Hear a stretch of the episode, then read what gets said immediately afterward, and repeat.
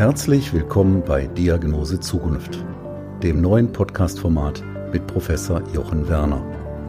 Professor Werner, ärztlicher Direktor der Universitätsmedizin Essen und visionärer Vordenker für das Thema Smart Hospital, ist Ihr Gastgeber und beantwortet alle Fragen rund um die Corona-Krise. Alleine und mit Fachexperten. Seien Sie dabei. Der Podcast mitten aus der größten Metropole Deutschlands. Noch näher dran? Geht nicht. Liebe Zuhörerinnen und Zuhörer, heute ist Montag, der 8. Juni 2020. Inzwischen bewegen wir uns erfreulicherweise im nur noch einstelligen Bereich stationär versorgter Patientinnen und Patienten mit Covid-19. Wie diese Anzahl jetzt über einige Wochen kontinuierlich abgenommen hat, so wächst natürlich die Bemühung, möglichst alle weiteren Kapazitäten für die Versorgung andersartig Erkrankter einzusetzen. Darüber haben wir schon mehrfach gesprochen. Aber das ist leichter gesagt als getan, müssen eben auch zum Beispiel in den Ambulanzen die Abstandsgebote und so weiter eingehalten werden. Damit sind wir vom tatsächlichen Volllastbetrieb noch immer klar entfernt. Alleine dieses Beispiel verdeutlicht doch, wie wichtig es ist, optimale Prozessabläufe und dies möglichst ohne Wartezeiten zu haben und diese dann, wenn machbar, auch noch digitalisiert zu nutzen. Und genau für solche Themen gibt es Lösungen, ganz besonders auch erarbeitet von Start-ups, die im Gesundheitswesen eigentlich gar nicht mehr wegdenkbar sind.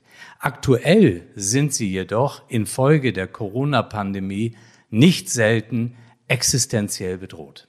Hierüber und über andere Start-up-Themen spreche ich mit einem, ich nenne es mal, Start-up-Coach der Spitzenklasse mit Frank Barz. Frank Barz ist Technologiepionier, Zukunftsstratege und branchenübergreifender Berater für die digitale Transformation. Aktuell arbeitet er als Partnermanager im TechBoost Startup Programm der Telekom Deutschland, wo er mit seinem Team über 450 Startups im Matchmaking mit den Geschäftskunden der Deutschen Telekom betreut. Ja, lieber Frank, wir kennen uns jetzt einige Zeit, duzen uns und ich denke, das sollten wir auch bei diesem Gespräch beibehalten. Bist du aber zu Beginn so nett, dich einmal unseren Zuhörerinnen und Zuhörern vorzustellen und lass uns doch auch ein bisschen teilhaben, wie du in ja dieses Berufsbild gekommen bist, das du ja auch ein bisschen mitentwickelt hast. Ja, lieber Jochen, vielen Dank für diese Einladung hier. Eigentlich gehe ich nicht so gerne in Krankenhäuser, aber heute ja, fühle ich mich geehrt, hier zu sein und daher äh, schon mal herzlichen Dank dafür. Und äh, ja, ich habe den Podcast über die letzten Wochen sehr intensiv verfolgt. Äh, du hast nicht, glaube ich, Wahnsinn Herausforderungen gehabt, jetzt äh, alle deine ähm, Patienten und auch äh, Ärzte in Covid-19 vorzubereiten, sondern auch noch einen ganz tollen Podcast hingelegt. Mein Name ist Frank Barth. Ich bin 53 Jahre, ähm, Recklinghausen geboren, zur Schule gegangen, in Dortmund studiert, bin dann kurz nach Münster ausgewandert ähm, und habe dort meinen ersten Arbeitgeber gefunden. Und war das mit dem Studium, Bundeswehr war nicht da, da war ich schon mit 25 Jahre Ende und habe gesagt, du musst jetzt mal die weite Welt sehen. Ähm, habe einen Arbeitgeber gefunden, der mich, glaube ich, in 55 Länder geschickt hat und in 28 haben wir Büros aufgemacht. Ähm, eine ganz, ganz spannende Zeit. Ähm, Studium Ingenieur, klassisch sehr ungewohnt, ähm, in, in viele neue Start-up-Rollen zu kommen. Bin, bin also wirklich dort, äh, ja, das hat mich geprägt. Fünf Jahre in den USA gelebt, in, in Irland, Spanien, Skandinavien, viel in Osteuropa auch gewesen. Und ähm, irgendwann war ich müde, müde von der Reiserei, in Fliegern zu setzen. Und damals war es, glaube ich, irgendwie noch ein Wettbewerb, wenn man diese komischen Flugzeugkarten vorweisen konnte. Ähm, so bin ich vor acht Jahren äh, zu Telekom gekommen und habe dort einen ähm, Geschäftsbereich unterstützt. Da hat man sehr früh schon angefangen, dort Mobilität, Energie und, und natürlich auch Health nach vorne zu treiben. Und ähm, ja, dann war ich damals, hieß man Digitalberater, sehr viel im, im Kundendialog und ähm, habe sehr früh, und ich glaube, da hat man das noch gar nicht Startup genannt, Innovation mitgebracht und, äh, und dann kam der Automatismus ähm, Mensch, wir machen im Geschäftskundenbereich einen Startup-Bereich auf, ähm, könnte es schaffen, in zwei Jahren 600 Unternehmen ähm, an uns zu binden. Und da habe ich gesagt, das würde ich doch gerne machen. Ändert sich nicht stark von meiner anderen Sache. Und wenn ich hier sitze, hat mir es immer Spaß gemacht, alle drei Jahre eine berufliche Veränderung zu finden. Und das, äh, ja, macht mich glücklich. Ja, du bist heute für Tech Boost verantwortlich, dem Startup-Programm der Deutschen Telekom. Was ist eigentlich das Besondere in diesem Programm und warum ist es für einen Konzern wie die Telekom besonders wichtig? Ähm, Jochen, lass uns, bevor ich über Tech Boost rede, nochmal zu den Startups wählen, weil ich kriege hier ein Bild transformiert, dass es die jungen Wilden sind, die, die gerade Schulabsolventen oder äh, Leute, die gerade von der Hochschule kommen. Und äh, ich habe ein anderes Bild. Wenn ich ein Portfolio gerade von 500 Unternehmen mir angucke, den Median bilde, dann habe ich ein Alter von 46 Jahren. Die haben zwei Kinder, die haben zehn Jahre bei Unternehmen gearbeitet. Das sind die, in der Regel sind sie Mehrfachgründer, ähm, haben gute Industrieerfahrung, bringen ihr Netzwerk mit. Und was sie alle vereint, ist ein sehr starker Purpose für ihr Geschäftsmodell. Und ähm, das ist so ein bisschen auch die Startup-Welt. Aber ich denke, ähm, ich bin hier an der richtigen Adresse. Ähm, du kennst einige davon, da haben wir einige Gemeinsamkeiten rausgefunden. Die Avatarisierung, die Virtual Zwilling deiner Klinik, all das sind, sind erfahrene Mehrfachgründer.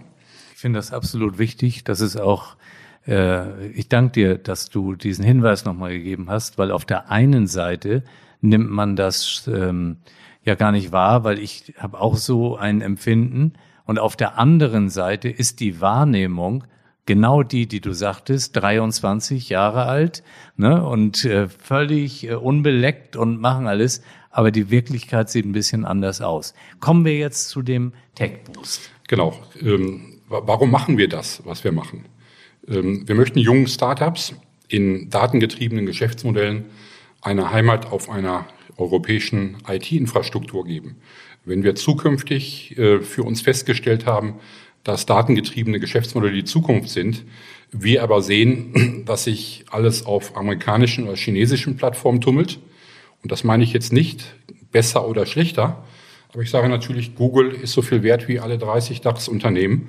Und äh, so haben wir den Startup die Möglichkeit gegeben, auch auf einer deutschen Infrastruktur zu arbeiten. Nummer zwei, auch ganz wichtig, ähm, du hast hier im Krankenhaus, ich glaube, ich habe gehört, mittlerweile nur noch 20 Covid-19-Patienten, die teilweise Sauerstoff benötigen für die Industrie und wir hängen im, sind angesiedelt im Geschäftskundenbereich. Ähm, was für den Covid-19-Patienten der Sauerstoff sind, ist für unsere Industrie die Innovation. Und diese Innovation holen wir uns über Startups nicht in das eigene Unternehmen, sondern auch für unsere Geschäftskunden. Und ich erlebe jeden Tag neue Geschäftsmodelle, ich habe ein Beispiel vielleicht auch. Du wirst dich denken, wer sind vielleicht Unternehmen, denen es gerade nicht gut geht? Ähm, große Hotelkette, 50 Hotels haben gerade eine Buchung, die ist kleiner zwei Prozent. Du würdest also sagen, dieses Unternehmen muss beatmet werden.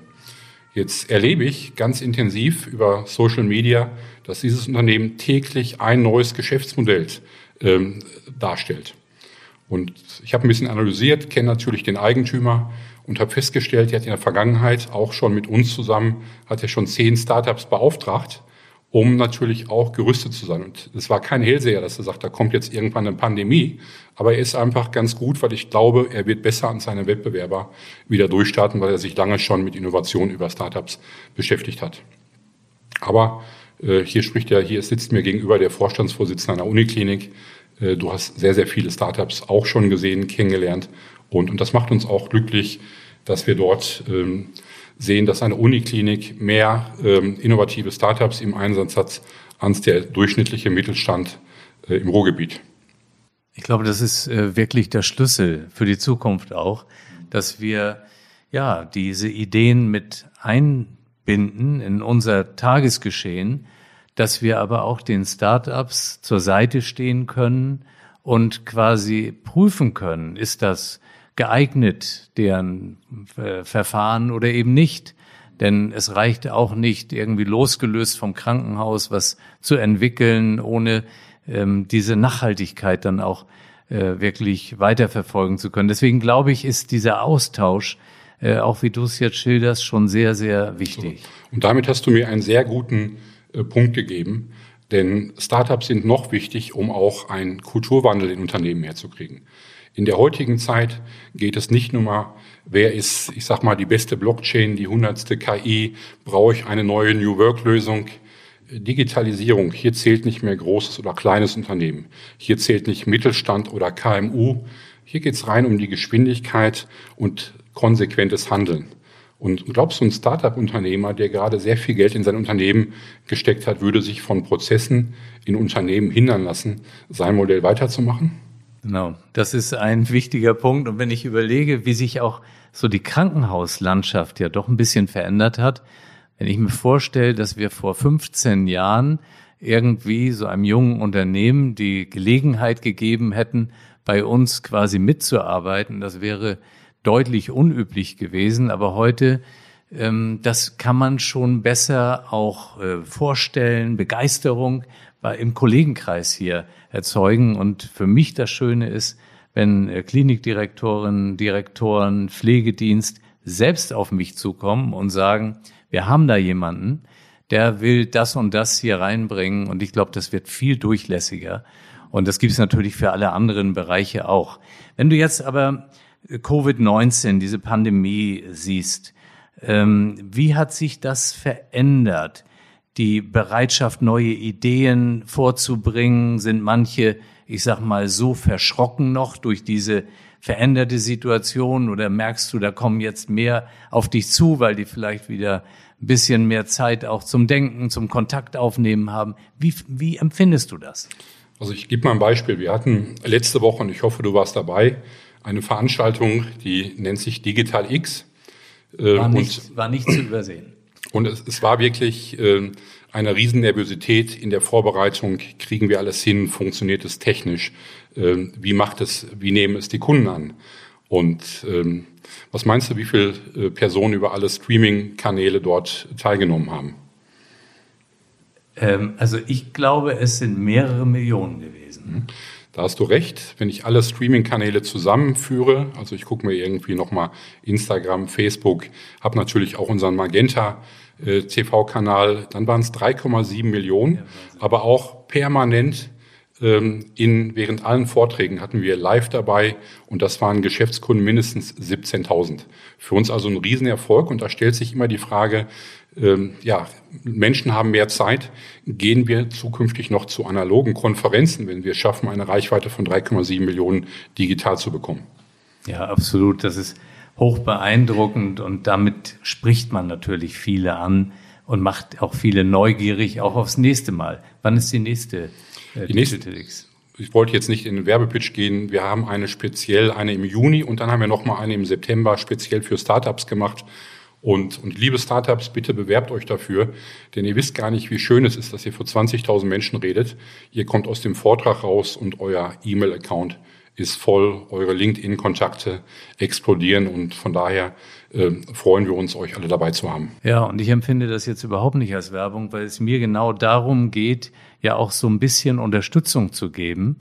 Und ähm, als Corona losging, da hatte ich nach ähm, ich weiß gar nicht, wenigen Wochen auch äh, so eine Videobotschaft über LinkedIn äh, reingestellt, dass man doch bitte sich genau auch um diese Startups noch mehr kümmert. Das war sehr viel Resonanz darauf. Und ich glaube, das ist genau der Punkt, dieser Blick auf die Startups zu richten. Denn die waren es doch, die wir noch vor einem Jahr gefeiert haben, gerade auch so im Gesundheitswesen, wo man gesagt hat, jetzt passiert alles und Herr Spahn, der bringt das digitale Versorgungsgesetz, jetzt kommen die ganzen Bewerbungen um Apps auf Rezept etc. Und dann kam natürlich etwas Sand ins Getriebe. Gestern sah ich aber aus dem Bundesgesundheitsministerium die Nachricht, da ist das Formular, wie man sich um diese Apps ähm, jetzt auch bewerben kann und äh, habe gedacht, meine Güte, das ist ein gutes Zeichen, es geht eben weiter. Ne? Ja, nun sag mal, aber wer ist aus deiner Sicht im Moment Gewinner und wer ist eigentlich Verlierer in der Startup-Szene im Kontext dieser Krise? Also ich glaube, nach der Pandemie wird es das Wort Digitalisierung nicht mehr geben. Weil das komplett integrativer Bestandteil von all unserem Handeln und Wirtschaften sein wird. Und wir sehen heute schon verstärkte Beauftragung von Unternehmen zu Videokonferenzen. Ich brauche das Beispiel Zoom nicht geben. Ähm, wir haben Startups, die schießen gerade durch die Decke mit Kollaborationsthemen. Ähm, E-Commerce, äh, die Telekom hat ein eigenes Kassensystem rausgebracht, plus Online-Shop, plus Webauftritt äh, in einer Woche drei Großkunden bekommen. Äh, DigiHealth, ähm, auch diese Startups, da werde ich gleich noch ein bisschen zu sagen, da haben wir ganz spannende gefunden. Aber auch Lernplattformen. Was wir nicht gedacht haben, dass man festgestellt hat, wieso funktioniert auf einmal mit unseren Schülern, Kindern, ähm, das kann auch genauso gut bei Arbeitnehmern funktionieren. Und so haben wir gerade viele Beauftragungen von Lernplattformen. Ich hatte gerade erzählt, ähm, dass ich, dass ich sehr viel geflogen bin, würde ich heute nicht mehr machen, weil ich habe eine EA-Brille. Ich kann mich heute avatarisieren lassen, habe einen digitalen Meetingraum und mache meine Workshops. Und das macht viel mehr Spaß. Und wir haben natürlich auch dazu einen großen ähm, Zulauf. Aber ich sehe natürlich auch ein ambivalentes Bild.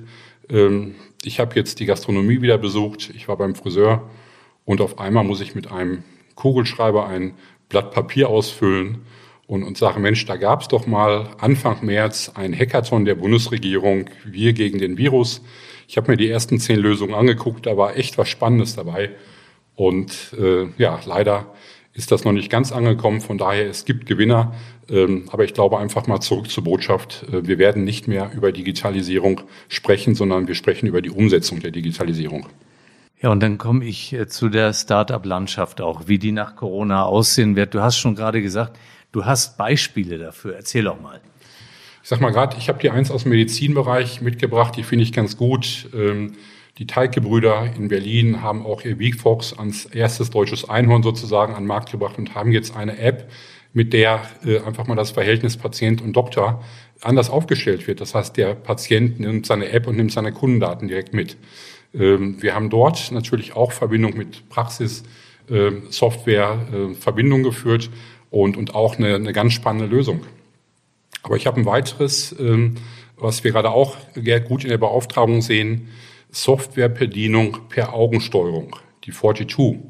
Für uns ein Beispiel, ich sag mal hier im Krankenhaus, Corona-Patient, liegt unter der Beatmung und kann es trotzdem über seine Augen mit seiner Familie äh, eine E-Mail schreiben und mit seiner Familie kommunizieren. Oder der Arzt intubiert einen Patienten und kann dabei mit Augen sofort auf die Monitore klicken und dort zusätzliche Funktionen auslösen. Auch ein Startup, und das ist halt das Interessante, die während der Krise das Geschäftsmodell nochmal auf Health umgewandelt haben. Die kamen aus der Softwarebedienung für große Ingenieursbüro, aber auch die Anpassung der Startups fasziniert mich immer wieder. Ich brauche dir nicht die äh, Farina von Selfie vorzustellen. Auch bei Insta-Programmen, wir werden, glaube ich, alle vielleicht mehr Therapie zukünftig benötigen. Aber was, äh, was Farina einfach gemacht hat, äh, sie hat in der privaten Umgebung einen Fall gehabt, ähm, wo sie gesehen hat, wie schwierig es ist, einen Therapieplatz heute zu kriegen. Und, und hat daraus mit einer Partnerin ein Modell aufgebaut, wo wir heute sagen, äh, ja, das ist sehr, sehr zukunftsträchtig, also ein weiterer Gewinner der, dieser, dieser Situation. Ich nenne noch zwei, ich will ich da auch ähm, einfach, ähm, die Startups sind so begeistert, um zu sagen, Frank, erzähl mal was von uns. Wir haben ein Startup aufgenommen, das ist so ein bisschen, ich versuche es, das ist das deutsche WhatsApp. Und äh, da gibt es auch eine Anekdote, der Telekom wurde auch mal WhatsApp angeboten, vor, bevor es zu Facebook gegangen ist. Und es waren Manager, die gesagt haben, lass uns, wir machen doch mit der MMS und mit der SMS, machen wir doch noch genug Umsatz. Warum sollen wir uns mit solchen Themen beschäftigen? Ja, und wir wissen heute, wie wertvoll dieses Unternehmen ist. Und ich glaube, das wird uns nie wieder passieren, dass wir halt da äh, nicht, nicht zugeschlagen hätten. War also wirklich auch ein Spottpreis. Ähm, ich weiß nicht, ob du ähm, das Unternehmen schon mal gehört hast, ähm, Plattform 3L. Ähm, die, haben, die haben die Herausforderung, dass äh, wenn sich das Wissen, gerade im, im technischen, wir nennen das immer so IoT, Internet der Dinge, alle 18 Tage ändert, was kannst du mit deiner Ausbildung noch anfangen, wenn das Wissen so rapid nach oben geht? Das heißt, mit jedem Startup bereite ich mich auf Termine vor. Äh, es liest für mich 50 internationale Zeitungen, kuratiert die Texte, sortiert es nach meinen Fachbegriffen und ich bekomme jeden Morgen um 7 Uhr eine E-Mail und habe sofort alle Technologietrends. Also von daher Wahnsinns. Und, und ein Startup habe ich noch, das ist die 100 Worte Sprachanalyse. Und die haben mir eine kleine Aufgabe mal mitgegeben und sagen, Mensch, da waren noch einige Vorredner äh, aus dem, aus dem Politikerumfeld und, und wir gucken uns mal die Sprache an, denn jede Sprache, die ist leistungsorientiert, die Sprache ist beziehungsorientiert, da ist Führung drin, da sind feminine Elemente, eine positive Stimmung. Und, und wir haben die Interviews mal ähm, von dir verglichen mit Lanz und Maischberger und haben festgestellt, dass, dass drei dieser Politiker auf den Punkt genau gleiche Prozentzahlen der Ausschläge ihrer Rede hatten. Das heißt, also das ist äh, für uns immer faszinierend. Von daher Gratulation an die Redentrainer dieser Menschen. Das habt ihr perfekt hinbekommen, dass sich da keiner irgendwie zu großen Emotionen gelassen hat. Einige Beispiele, wo wir glauben, das äh, werden auch Krisengewinner sein, aber es gibt hunderte Geschichten und ich glaube, ich könnte bis morgen früh noch äh, einige Startups vorstellen. Aber jetzt sag mal, Frank, ich meine, wenn man so viele Eindrücke aufnimmt, ja, ähm, sich immer wieder Startups an dich wenden, die Idee erzählen und du hörst das alles und wie verarbeitest du das selbst alles? Ja, wie, wie kommst du durch den Tag, die ganzen Eindrücke und wo sagst du, genau das war jetzt der Punkt, da gehen wir den Weg weiter? Das ist sehr, ist eine sehr schöne Einschätzung. Wir nehmen, äh, wir haben keine wirtschaftlichen Anteile an diesen Startups, in anderen Programmen haben wir schon. Und ich arbeite in einem Team von 20 Kollegen und natürlich tauschen wir uns aus. Aber der beste Lackmustest dieser Startups ist der Erfolg beim Kunden. Das heißt, ich brauche es mir gar nicht angucken. Ich sehe drei Termine und die machen dreimal einen Volltreffer. Das habe ich in meiner langen Berufskarriere als Berater nicht hinbekommen. Und, und das ist für mich der beste Indikator, dass die Startups erfolgreich sind. Ähm, die nächste Geschichte ist, und ich habe es gerade gesagt, versucht nicht, es, wir beschäftigen uns mit Technologie-Startups. Ähm, in der Regel sind es Persönlichkeiten. Ja, all die Unternehmen, die ich dir gerade dargestellt habe, da sind exzellente Persönlichkeiten, stehen dort hinter. Und das erkennt man, glaube ich, auch ganz, ganz schnell. Vor Corona, da gewann ja die Start-up-Branche neben Berlin und München auch im Ruhrgebiet an Bedeutung. Ruhrgebiet Nordrhein-Westfalen, wenn man es ein bisschen ausdehnt. Ähm, was sind deine Verbindungen eigentlich ins Ruhrgebiet? Du hast vorhin gesagt, du kommst hierher, hast eigentlich nie wahrscheinlich die Verbindung verloren, aber um jetzt zu sagen, du kannst auch Start-up sagen, siedelt euch dort an. Wie, wie gehst du damit um und wie siehst du die künftige Entwicklung dieser Region hier? Also das Ruhrgebiet hat ja auch eine lange Historie und ich war viele, ich glaube 15 Jahre nicht hier und bin zurückgekommen und das sah schon ein, ein wenig traurig aus. Und ich glaube, wenn wir jetzt über Digitalisierung hängen, diese Region weiß ganz genau, was es bedeutet, wenn du zu lange an einer Industrie festhältst, die nicht mehr überlebensfähig ist. Und ähm, ich sehe gleichzeitig äh, auf der anderen Seite sehe ich die meisten Hochschulabsolventen in Nordrhein-Westfalen. Ich sehe die größte Dichte von, von Hochschulen. Ich sehe äh, mittlerweile, ja, ich sag mal, amerikanische Investoren, die ich sonst in Berlin getroffen habe, treffe ich auf einmal auf Veranstaltungen in Bochum. Auch, auch was Neues. Das heißt, diese, diese Region hat eine Zukunft, würde mich aber freuen, dass wir dort, ich sag mal, das, das Kirchturmdenken in unseren Städten ein wenig wegkriegen können und wir müssen ein bisschen mehr zusammenarbeiten. Ein Startup, was beispielsweise in Gelsenkirchen kommt, super Cybersecurity Startups her, ähm, aus, ich habe aus Aachen die, die schönsten, äh, ich sag mal, technischen äh, Ingenieur-Startups aber eine Beauftragung bei einer Stadt könnte doch sofort multipliziert werden. Wenn Gelsenkirchen beauftragt, warum kann er nicht Herne und Essen und, und Dortmund sofort den gleichen Case machen? Weil wenn der einmal funktioniert, kann ich auch eine N plus eins rauskriegen. Das heißt, nochmal zurückzukommen, ich schreibe der Region eine gute Zukunft dabei, dass wir einfach feststellen, wir haben sehr viele ähm, die meisten Start-up-Gründungen so. Und ich würde mich ein bisschen mehr freuen, wenn die großen Stiftungen, die aus dem Ruhrgebiet kommen, ihr Geld nicht nur in Berlin lassen würden. Das ist äh, absolut nachvollziehbar, was du dort sagst. Und es gibt ja auch ein bisschen Hoffnung für die Region, Zuversicht. Ähm, ich komme noch einmal auf diese verschiedenen Geschäftsfelder jetzt zu sprechen. Das waren ja unterschiedlichste Themen. Wenn man an Telekom denkt, dann denkt man erstmal an TV, an Telefon, an Internet. Aber ich habe den Eindruck, es, es wird viel, viel mehr. Es wird ein viel breiteres Geschäftsfeld.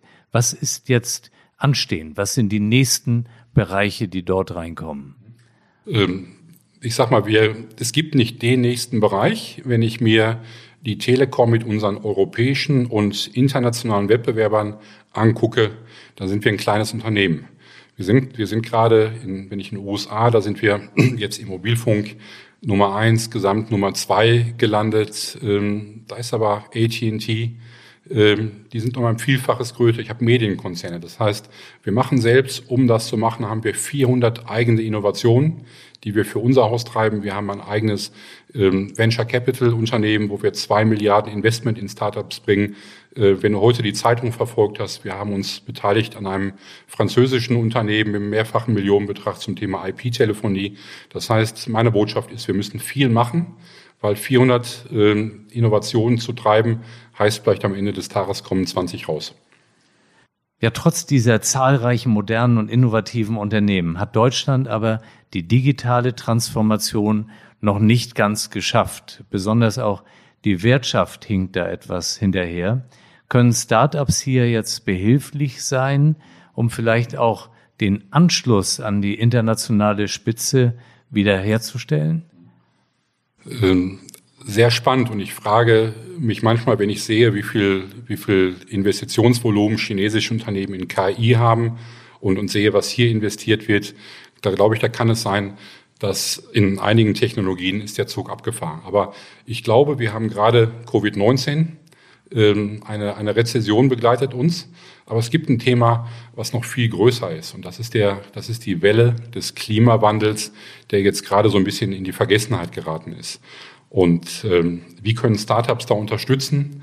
Vielleicht ähm, hast du mal das, den Begriff ähm, Zebras anstatt Einhörner gehört.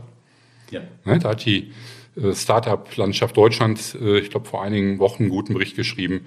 Weiße Weste und schwarze Zahlen. Das heißt, wie können Startups auch schaffen, ähm, Unternehmen die Wirtschaft nachhaltiger zu gestalten? Und wir sehen das jetzt in der Krise, dass Unternehmen, die sich nach den ESG Environment, Social und Governance bewerten lassen, fünf Prozent weniger in Wert verlieren. Und ich sehe langsam die Hockeystick-Kurve, dass diese Unternehmen, die sich streng an diese Richtlinie halten, auch besser aufgehen. Und da können Startups unwahrscheinlich große Hilfe äh, bieten. Ich sehe natürlich, dass im Moment sind meine, meine grünen Startups, Social Startups gerade ähm, zu 80 Prozent, glaube ich, noch selbst finanziert. Aber ein gutes Beispiel ist, ist für mich ähm, Airbnb, Riesenkrise. Die Hälfte der Mitarbeiter lassen, der Umsatz wird kleiner als die Hälfte werden. Wir haben hier in Nordrhein-Westfalen den Social Airbnb. Ähm, das heißt Social BNB, ein Startup, was wirklich dort äh, Reisetätigkeiten mit Hotelbuchungen äh, kombiniert und einer sozialen Tätigkeit. Das heißt, ich kann heute für einen ganz geringen Betrag übernachten, wenn ich abends bereit bin, vielleicht noch in einem Pflegeheim zu arbeiten. Und das sind Modelle, äh, da sehe ich eine gute Zukunft, dort auch nochmal weiter reinzugucken. Das heißt, ähm, auch nochmal auf die Social Startups rauszukommen. Ich habe ähm, ein Jahr lang in Chicago studiert und das war zu der Zeit die, die große Chicago-Schule des Shareholder Values. Ähm, die ist vorbei. Äh, mittlerweile sehe ich in allen Investmentrunden ähm, mehr Stakeholder Value, mehr ESG, mehr Sustainable Development Goals werden diskutiert. Und das ist noch nicht bei den Unternehmen angekommen. Und ich denke, da können uns Startups sehr gut unterstützen, dort einfach, wie soll ich das sagen, weiße Weste und schwarze Zahlen gemeinsam zu erreichen. Also kein Trade-off-Denken, dass ich sagen, ich bin nachhaltig und deshalb bin ich wirtschaftlich weniger erfolgreich. Nein, gerade das Gegenteil ist der Fall, dass wir hier eine, eine gute Symbiose äh, wirklich von Grün und Innovation sehr gut äh, beobachten können. Super Beispiel. Du hast das Format Startup Kitchen ins Leben gerufen und dabei kochst du zusammen mit Startups in deiner eigenen Küche. Jetzt äh, sag doch mal, wie kamst du auf diese Idee? Was ist der Reiz für dich, äh, den das ausmacht? Ähm, ganz offen gesagt, ich war äh, einfach müde vom vielen Reisen. Und ähm, wenn ich unterwegs bin, bin ich natürlich auch abends sehr viel unterwegs und du kriegst mich wirklich am Wochenende, kriegst du mich nicht mehr ins Restaurants oder irgendwie raus, weil ich hatte früher wirklich vier bis fünf Reisetage gehabt. Und so ist das entstanden, dass ich gesagt habe, mh, hm, äh, Startups mit Corporates zu, zu vermatchen. Ich habe ein Format, wo ich vier junge Unternehmen und vier in Anführungsstriche ältere Unternehmen zusammenbringe. Ähm, ich setze ein Thema drauf. Wir hatten letztens mal die Runde nachhaltig gehabt. Wir haben künstliche Intelligenz ans Themen. Und, und es gibt drei Regeln. Regel Nummer eins, keiner macht Vertrieb. Und ähm, Nummer zwei, gerade genannt, wir haben ein gemeinsames Thema, was uns verbindet. Ähm, Regel Nummer drei, einer am Tisch organisiert die nächste Runde. Und so kriege ich einen Fluss wieder in die Veranstaltung. Aber die Frage, warum machst du das, äh, auch begründet, weil ich einfach sage, ich kann da nicht mehr trennen zwischen Freizeit und Arbeit. Es macht mir einfach Spaß, dort zu sehen, äh, wie ich auch in, in traditionelle Unternehmen dort einen Wandel vollziehen kann. Und jeder geht glücklich nach Hause und das mag vielleicht auch am Wein liegen. Ja, lieber Frank, seit vielen Wochen befasst uns ja jetzt das Thema der Corona Tracing App. Du kennst dich mit der Entwicklungsgeschwindigkeit in Startups aus und Frank Thelen sagte kürzlich, dass man eigentlich Startups auch für ein solches Projekt hätte mehr einbinden sollen. Wie ist deine Meinung dazu? Also ich sagte gerade, es gab den Wir gegen Virus äh, Hackathon der Bundesregierung und wenn man sich dort auch nochmal die ersten zehn Plätze anguckt, da hatten wir sowohl dezentrale als ähm, zentrale ähm, Lösungen für, für die ähm, Corona-App gefunden. Ähm, ich fühle mich als Telekom-Mitarbeiter sehr geehrt, dass, dass wirklich die Bundesregierung uns, sprich unsere IT-Tochter T-Systems, zusammen mit der SAP ausgewählt haben. In dem Fall sind wir sozusagen Dienstleister und die Entscheidung ist in der Bundesregierung gefallen. Die App, alles was ich höre, ist im Zeitplan. Sie wird im Sommer kommen. Ich glaube auch, dass die Wissenschaftler dort vom Fraunhofer ähm, und auch vom RKI eine gute Vorarbeit geliefert haben. Aber ich hätte mir natürlich auch gewünscht, dass das einige Startups, die wir betreuen, dabei sind. Nichtsdestotrotz gibt es einen sehr emotionalen Dialog in Deutschland zum Thema Datenschutz. Und äh, hier ist es für mich wichtig, dass das Ding absolut sicher ist und wenn der Termin Mitte Juni gehalten wird, dann wird es die erste europäische App sein, die sowohl auf iOS und auch Android funktioniert. Das gibt es nicht und ähm, von daher bin ich eigentlich ganz zufrieden mit dem aktuellen Stand. Ja, ich freue mich auf die Entwicklung. Wir beobachten das natürlich. Ja, in dieser Corona-Pandemie haben wir ja alle unser Tagesgeschehen mehr oder weniger verändert und ähm, auch manches äh, an ja, Modalitäten angenommen. Du hattest vorhin solche Videokonferenzen angesprochen. Wie wird sich das weiterentwickeln? Sind wir jetzt offener, nehmen damit auch solche Neuentwicklungen leichter an oder wenn Corona dann irgendwann zur Ruhe kommt, kehren wir auch ein wenig in diese Normalität zurück und bleiben vielleicht so kritisch, wie wir davor waren? Also ich glaube wirklich, dass es wird keinen Schritt mehr zurückgeben. Wir werden nicht in die alte Welt verfallen. Wenn du heute die Nachrichten verfolgt hast, Twitter sagt, dass zukünftig ein Großteil der Belegschaft nicht mehr ins Büro kommen braucht. Ähm, wir machen schon komplette Onboardings remote. Ähm, wir haben festgestellt, Homeoffice funktioniert wieder. Es, es gibt keinen keinen Schritt zurück. Und ich glaube, das Thema geht bald in die Geschichtsbücher. Wir werden es nicht mehr diskutieren, ob es auch möglich ist, von, von zu Hause zu arbeiten. Ähm, da werden sich natürlich die Startups freuen, weil die haben das schon lange gemacht und brauchen vielleicht zukünftig nicht mehr so große Mieten zahlen. Äh, die Flächenvermieter ärgern sich ein bisschen, aber ich glaube wirklich, dass Innovationen nicht angenommen werden, wo wir festgestellt haben, was es uns überall gefehlt hat, wie schwierig es war und äh, ja, ich glaube, da der Weg zurück ist nicht mehr da. Der Weg in die Zukunft sieht sehr gut aus. Ja, lieber Frank, ich habe mich ja heute riesig gefreut über einen Ausspruch, den du hier getätigt hast. Und zwar, nach der Pandemie wird es das Wort Digitalisierung nicht mehr geben. Das bringt mein ganzes Konzept durcheinander. Ja, das wäre sensationell, äh, wenn wir das mehr in die tatsächliche dann Zukunft äh, übernehmen. Deswegen ich spreche nicht so gerne von neuer Normalität, weil das ist immer auch so ein bisschen wieder Rückfall in, in das Normale, in das Gängige.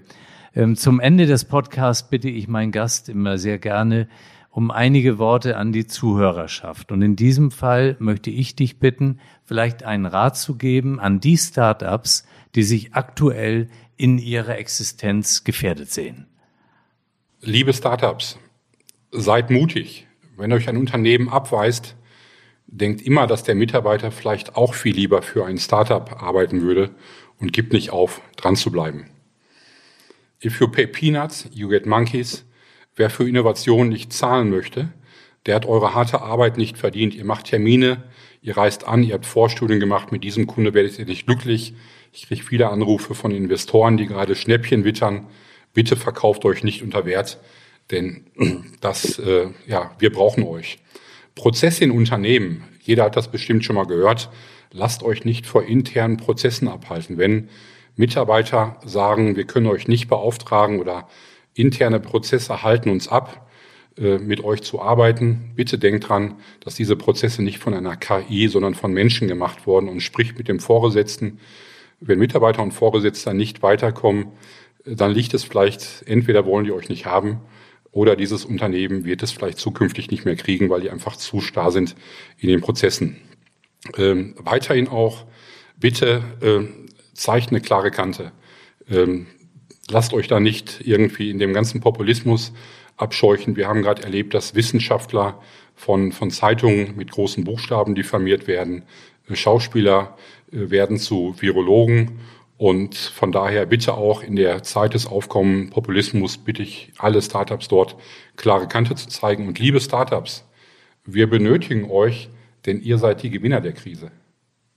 Ja, nun ist ja nicht immer alles eine Erfolgsgeschichte. Und äh, manche Startups fragen sich natürlich auch, warum hat das eigentlich nicht funktioniert? Wie kommen wir nächstes Mal weiter? Das Gleiche gilt für Unternehmen. Wenn die Unternehmen sehen, warum hat das bei uns eigentlich nicht funktioniert? Und hast du da einen Tipp?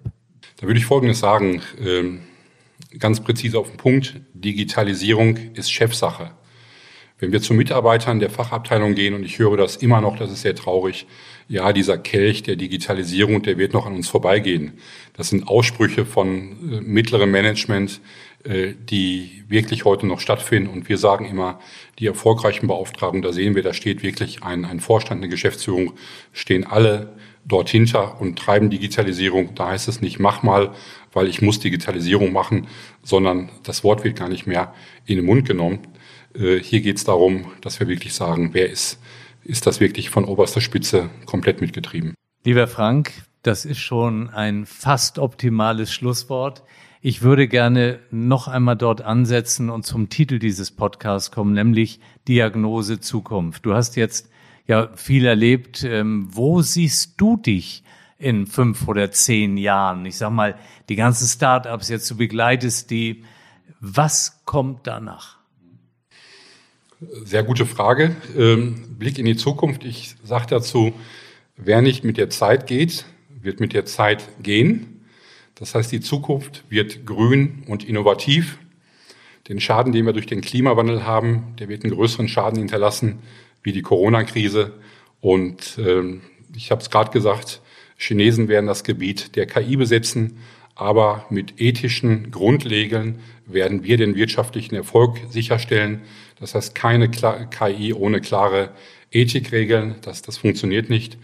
Und die Gewinner werden sein Unternehmen, die auch vorher schon digitalisiert haben. Ähm, das heißt, Botschaft, bitte werdet zu Zebras. Nur nachhaltige Unternehmen werden auch wirtschaftlich erfolgreich sein.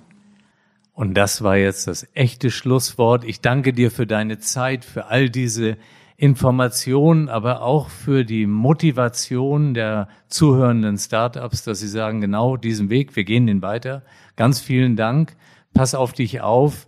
Ich wünsche dir und uns allen, dass du noch ganz, ganz lange gesund bleibst. Vielen Dank, lieber Jochen. Dankeschön. Bleiben oder werden Sie rasch gesund? Wir füreinander und Chance Corona sind meine beiden Hashtags zur Verabschiedung. Ihnen und Ihren Lieben alles Gute, Ihr Jochen Werner.